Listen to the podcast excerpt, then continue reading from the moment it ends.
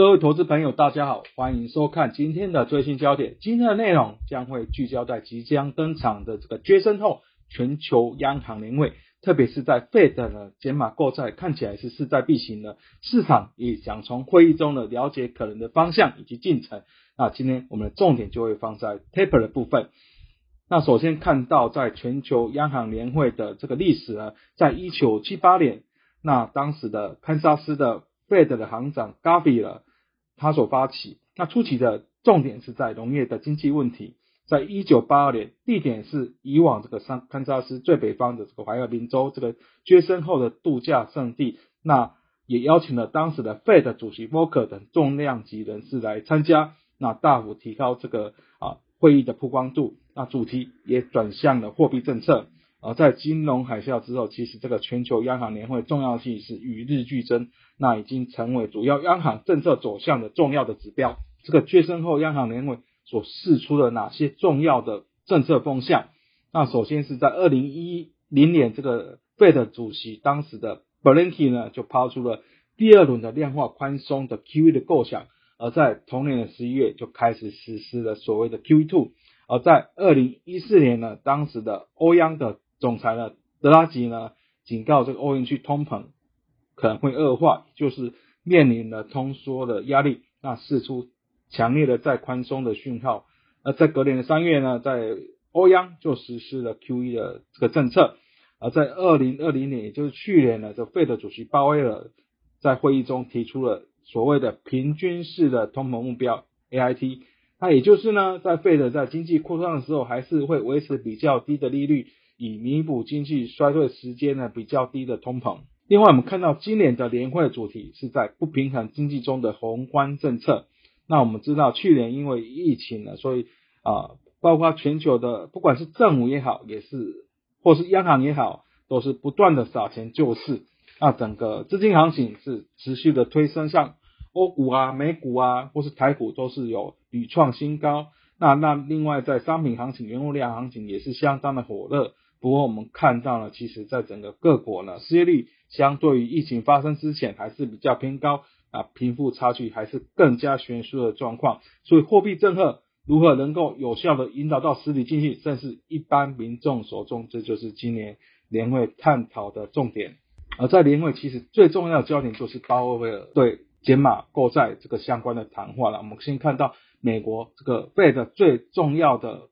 两个经济数据。在通膨部分呢，美国 CPI 年增率在七月份是五点四 percent，那在核心通膨呢 CPI 呢是小幅下滑，但是还是有四点三 percent，这边都是明显高于 Fed 两 percent 这样的通膨目标。另外在非农的就业人数部分呢，在七月份的失业率是降到五点四 percent，那近两个月的新增的非农就业人口也是增加了超过九十万人，整个就业形势是大幅的好转。所以呢，在这两个指标看起来呢，啊，Fed 在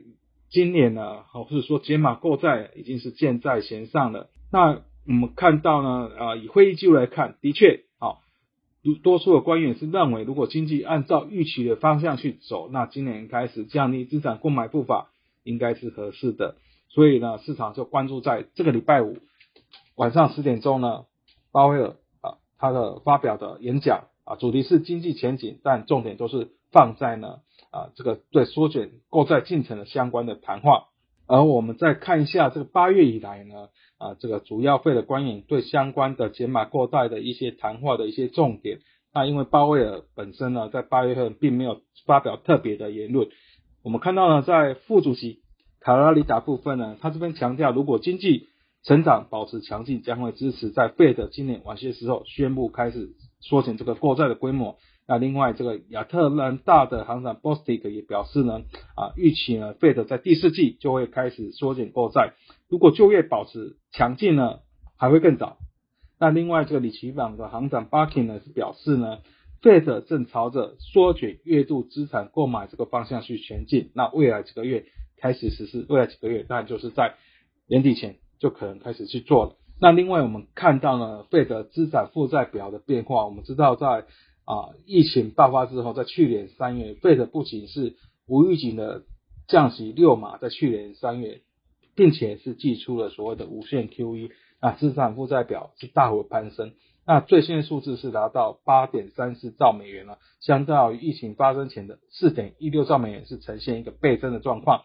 另外，我们看到了从五月份以来，其实费德的资产负债表每月还是增加一千两百亿美元以上哈。这边啊是按照它的过债信度，甚至是超越状况，代表这里货币政策还是偏向一个宽松的状况。那我们再回顾在。啊，前一次呢，费的减码购债的一些进程及状况。那在二零一三年五月呢，费的是宣布准备根据当时的经济状况去增减这个购债规模，也就是可能要减码 QE 的。那在二零一三年的十二月，宣布从二零一四年一月开始呢，减码一百亿美元这个购债规模，包括五十亿美元的美债以及五十亿美元这个 MES，也就是不动产抵押贷款证券的部分。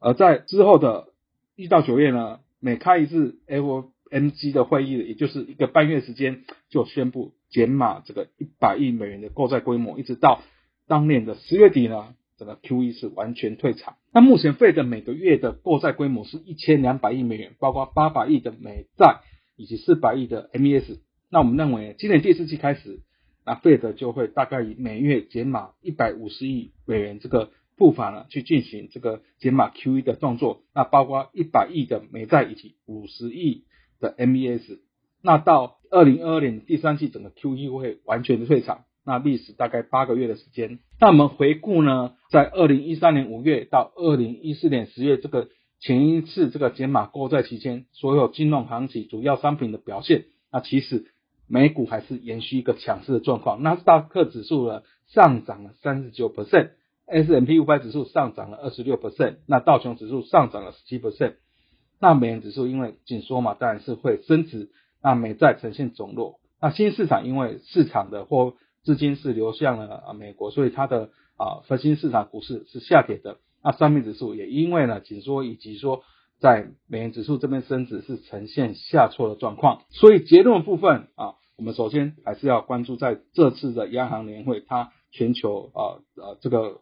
行长呢聚集在一场，可能对相关的政策的引导的一个方向。那重点当然就是在费的部分，特别在减码购债，那已经势在必行的状况。那鲍威尔在这个周五的晚上十点将会发表谈话，我们关心他可能对这个缩减 QE 所释出的一些进程。